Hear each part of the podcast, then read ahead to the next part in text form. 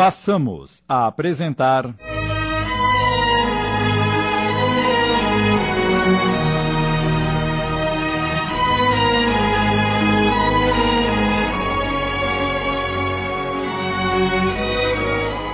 O Peregrino das Ilusões, inspirado na obra do espírito Henrique, psicografada por Abel Glazer, uma adaptação de Sidney Carbone.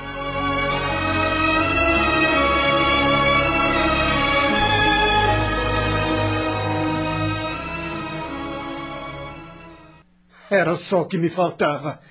Eu unir-me a uma meretriz. Eu não gosto dessa palavra. Pensa que porque tivemos uma ou duas noites de amor, eu vou me casar com você? Eu o amo, Davi. E tenho certeza que o faria muito feliz. Poderemos ir embora desta cidade e, com as economias que tenho guardadas, montar talvez um pequeno negócio Por e. favor, Eve, ponha-se no seu lugar. Montar um pequeno negócio. Você acha que eu sou homem de pequeno negócio? Minhas aspirações vão além da sua imaginação. É tão pequena, minha cara. Eu soube de muita gente que se deu bem na vida começando com um pequeno negócio. Pois sua proposta não me interessa. E lhe digo mais: mesmo que você fosse a última mulher deste mundo, eu não a tomaria como esposa. Mas, Davi, E agora vai embora. Eu preciso dormir. Está bem. Mais tarde eu trago alguma coisa para você comer. Não precisa se incomodar.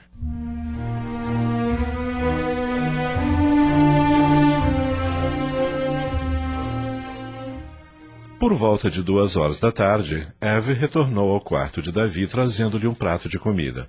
Ele estava com um humor péssimo. Eu disse que não precisava se incomodar. Se quiser ficar bom logo, você tem que se alimentar. Eu é que sei de mim. Disse isso levando uma garrafa de uísque à boca. Onde pensa que vai chegar bebendo desse jeito?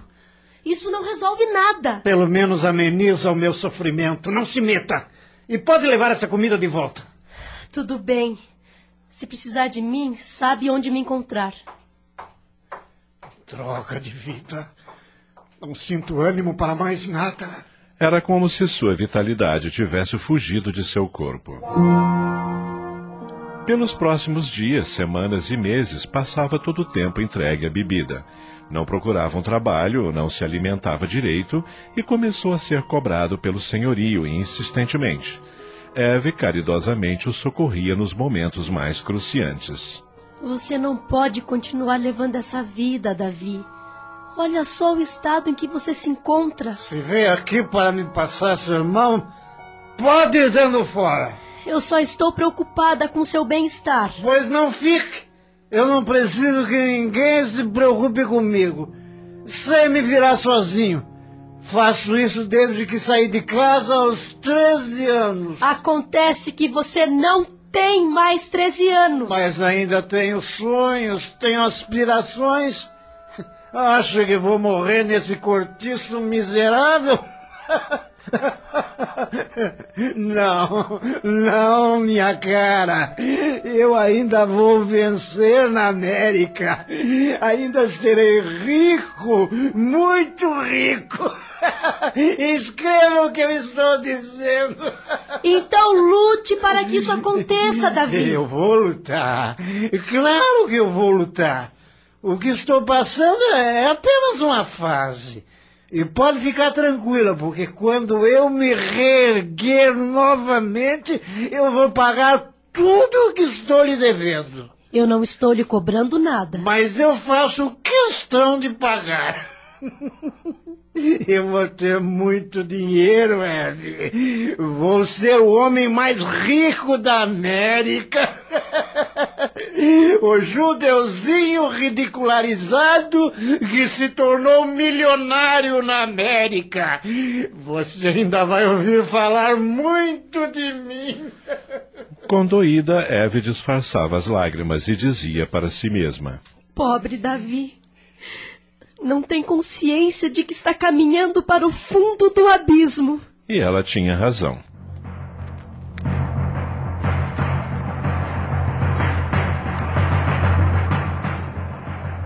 Dez anos se passaram e Davi transformou-se no morador de rua. A ação do tempo é implacável e quem o visse agora jamais imaginaria que aquele farrapo humano que vagava pelas ruas, embriagado, havia sido um dia um homem belo e sedutor. Aquele Davi não existia mais. Nos seus momentos de rara lucidez, voltava à sua adorada Quinta Avenida.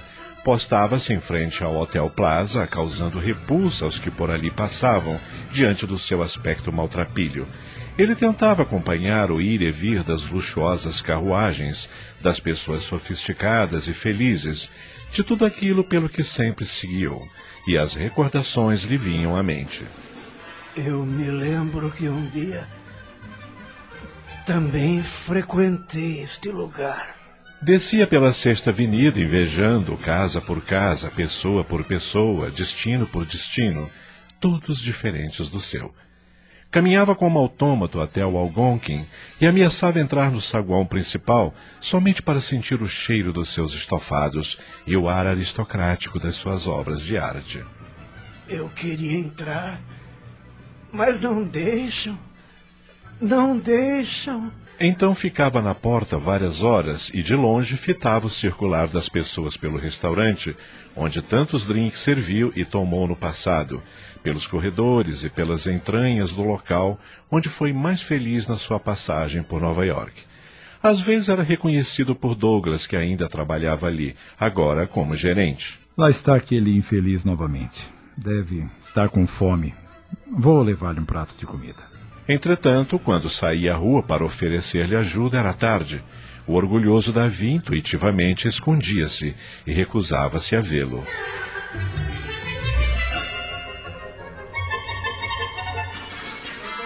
Nos dias friorentos, quando a neve tomava conta da cidade, ele se arrastava pelas veias da Broadway, curtindo os letreiros e as peças como se fossem suas.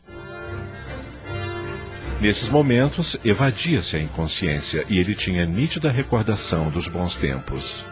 Tive oportunidades de frequentar o teatro quando estava casado com Karen. Nunca consegui montar meu próprio espetáculo nem estrelar um. Mas meu organismo é movido a música e aplausos. Talvez essa tenha sido de fato sua maior frustração. Em vez de ter lutado pelo seu talento, ainda que não lhe trouxesse a riqueza, mas ao menos prazer lhe teria dado. Preferiu a vida paralela e não preencheu o vazio artístico que estava dentro de si. Troquei o sentimento pela matéria e não fui definitivamente feliz. Suas recaídas ao materialismo aconteciam vez por outra. Afogava-se na bebida e esquecia tudo e todos. Olvidava-se de si mesmo. Esse sempre foi o seu mal. E foi numa noite de muito frio, em que sentia-se congelado até a alma, que viu uma carruagem chegar e parar em frente ao teatro. Ele estava a poucos metros da entrada, sentado na calçada, envolto totalmente numa velha manta. O cocheiro desceu do seu posto e abriu a porta da carruagem. Um elegante casal desceu e já estava se dirigindo para a bilheteria do teatro, quando a mulher, observando o maltrapilho, disse ao seu acompanhante: Querido, você tem uma moeda? O homem meteu a mão no bolso, retirou a moeda e entregou-lhe. Obrigada. Vou dar àquele homem. Sinto tanta pena desses infelizes que vivem nas ruas. Ela aproximou-se, colocou a moeda no chão e disse-lhe: É para o senhor tomar uma bebida quente para se aquecer do frio. Mesmo que tivessem se passado cem anos, Davi jamais teria se esquecido daquela voz. Era Karen, a mulher que fora loucamente apaixonada por ele e que a desprezara por sua insensatez. Ela se afastou em seguida, dando o braço ao cavalheiro, e seguiram para a bilheteria do teatro. Davi, olhos cheios de lágrimas, disse baixinho: Karen. Ah, Karen. Eu lhe fiz tanto mal. E você ainda sente pena de mim.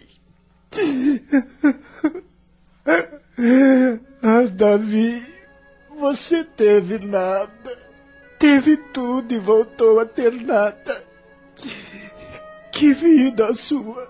Saiu de um continente, veio a outro. Vagou por terras e gentes estranhas. Conheceu mulheres de todos os tipos. Desprezou famílias, crianças e vínculos. Teve amores e transformou-os todos em ódios. Cultivou hábitos nobres e outros rudes. Serviu-se nas melhores e piores mesas. E vangloriou-se de ter muito por pouco tempo. Ah, Davi, se você pudesse recomeçar com tudo que sabe hoje, nunca mais iria errar desse jeito.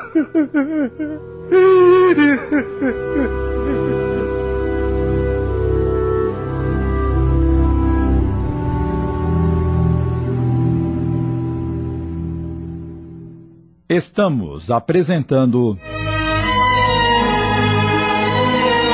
O Peregrino das Ilusões. Voltamos a apresentar.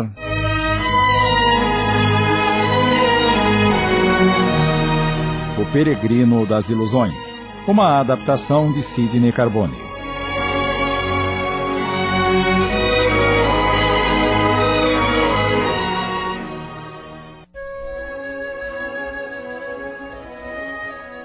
Davi ainda chorou por longas horas, livre da alienação e consciente de toda a sua jornada.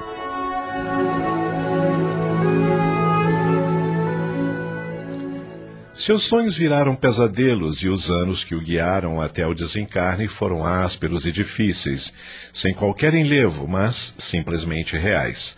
Sozinho, viveu, solitário, pereceu.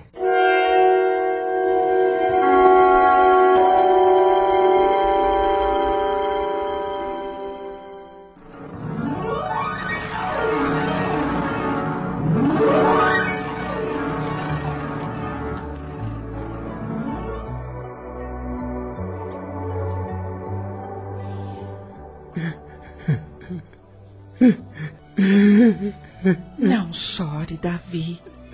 Tudo não acabou como você pensava, pois estamos aqui relembrando esses momentos. É insuportável para mim. Não creio que consiga recuperar-me disso. Todos conseguem e você não é diferente. Por que não vê o lado bom de sua jornada? E houve alguma coisa boa para ser vista? É lógico que sim. Observe o quanto você aprendeu no tocante ao egoísmo, à vaidade e ao materialismo. Não sei se aprendi alguma coisa. Ah, sim, você aprendeu, Davi. Quando se reportou as passagens de sua solidão na última trajetória, viu emocionar-se. Quando narrou as sensações vividas com relação às famílias que formou, sei que se arrependeu. Quando disse haver lutado para ter o que era basicamente uma ilusão, com certeza formou melhor o seu âmago. Estou certa? Você está sendo boa e otimista. Fui o último dos homens. Como terei futuro? Você esteve longe de ser o último dos encarnados. Agiu errado, sim, em uma série de pontos, mas teve sua mãezinha a seu lado, dando-lhe força o tempo todo. Mãe que eu havia desprezado e abandonado em Moscou à própria sorte. Quando desencarnou, ela compreendeu que você não teve condições, na época, de evitar o que fez pois estava despreparado e o perdoou, exatamente como você está tendo consciência dos passos errados que trilhou. Ela realmente me amava. Muitos o amaram profundamente, Davi. Você é que não soube amar ninguém na mesma proporção e hoje sofre a consequência disso. Sinto-me fraco e doente. É por isso que está conosco para tratamento. Vai sentir-se melhor em breve tempo, especialmente agora que recordou de quase tudo o que se passou com você no último estágio na crosta. Vou ter mesmo que voltar? Certamente. Isso o preocupa? E não deveria? Não, querido Davi. Todos voltamos e podemos falhar. O importante é manter-se em permanente luta. Quando o ser desiste, fica estagnado e não progride. Você desistiu de lutar? Não importa seus erros, mas sim o quanto você quer recuperar-se deles, apagá-los e modificar o seu passado com um futuro diferente. Quero sim. Lógico que quero mudar, mas não sei se conseguirei. Diante do que viu, lembra-se de ter dito a você mesmo que se tivesse outra chance faria melhor. Não iria mais errar nos mesmos pontos? Acha que aprenderei a dar valor à minha família? Conseguirei amar verdadeiramente alguém e poderei gostar de crianças? Tudo isso sem pensar primeiro em mim? Acho sinceramente que sim. E você? Não sei. Parece-me impossível. As condições que deverá ter em programação futura certamente irão corrigir isso propiciando-lhe provas compatíveis, nas quais você será testado justamente nesses pontos mais vulneráveis. E quando irei? Não será agora. Mais algum tempo ficará conosco em tratamento e em aprendizado. Quando chegar a hora, será avisado. Esperamos que escolha o caminho correto e não seja obrigado a voltar constrangido. Não voltarei, prometo. Aceitarei o que me for destinado. Afinal, se tantos males causei, devo estar disposto a repará-los. Muito bem. É justamente como deve se sentir. Mas tenho alguns temores. E se outros problemas advierem? Pode ser assim. Quem conhece os desígnios divinos? Não quero pelo menos mudar de país. Pode ser? Não sei, Davi. Quero voltar aos Estados Unidos do jeito que eu lá cheguei e recomeçar tudo. Provavelmente você terá outro cenário, outras circunstâncias. Ninguém retorna na mesma posição, como se estivesse retomando do ponto que deixou. As vidas não são assim uma sequência conexa e constante uma da outra. É mesmo porque você poderia se lembrar de muita coisa morando no mesmo lugar e tendo aparência e a mesma jornada. Ademais, você não foi somente Davi na sua existência. Há outras passagens do seu passado que o influenciam no que é hoje e no que foi na sua última reencarnação. Ou será que você reencarnou na Alemanha como judeu com todos aqueles sentimentos marcados no coração sem qualquer razão? Seu passado remoto explicou seu presente na última vida, exatamente como seu passado hoje explicará sua próxima passagem pela crosta terrestre. Há erros de antes para sanar. Antes de ter sido Davi judeu? Sim. É claro que há. Todos temos erros que vão ficando. São os mais duros, os mais difíceis. Mas serão superados. Basta termos confiança em Deus e em nós mesmos. Você tem sido muito boa comigo e ainda nem sei o seu nome. Você não me perguntou antes. Chamo-me Lúcia e já o conheço há muito, muito tempo mesmo. Quer ser minha amiga, Lúcia? Amiga de verdade? Considero-me sua amiga, Davi. E há outros que também o consideram como tal. Está preparado para vê-los? Sim, estou. Levante-se e venha comigo. Vou levá-lo a outra sala. Oh, Deus. Obrigado pelo que sou, pelo que tenho e pelo que mereci viver. Lembre-se sempre disso. Guarde na sua memória essa frase tão importante. Nunca mais a esquecerei. Que bom seria se todos pudéssemos conhecer o nosso passado para orientar nossos próximos passos. Nem sempre adianta, Davi. Alguns conhecem e não lhes serve. Outros, desconhecendo tudo, sentem a necessidade de renovação. Comigo não será assim. O que hoje relembrei, jamais tornarei a esquecer. Deus queira. Vem agora. Vamos rever mais alguns amigos. Lúcio pegou pela mão e deixaram o quarto. Restou a música e o azul profundo reinando absolutos.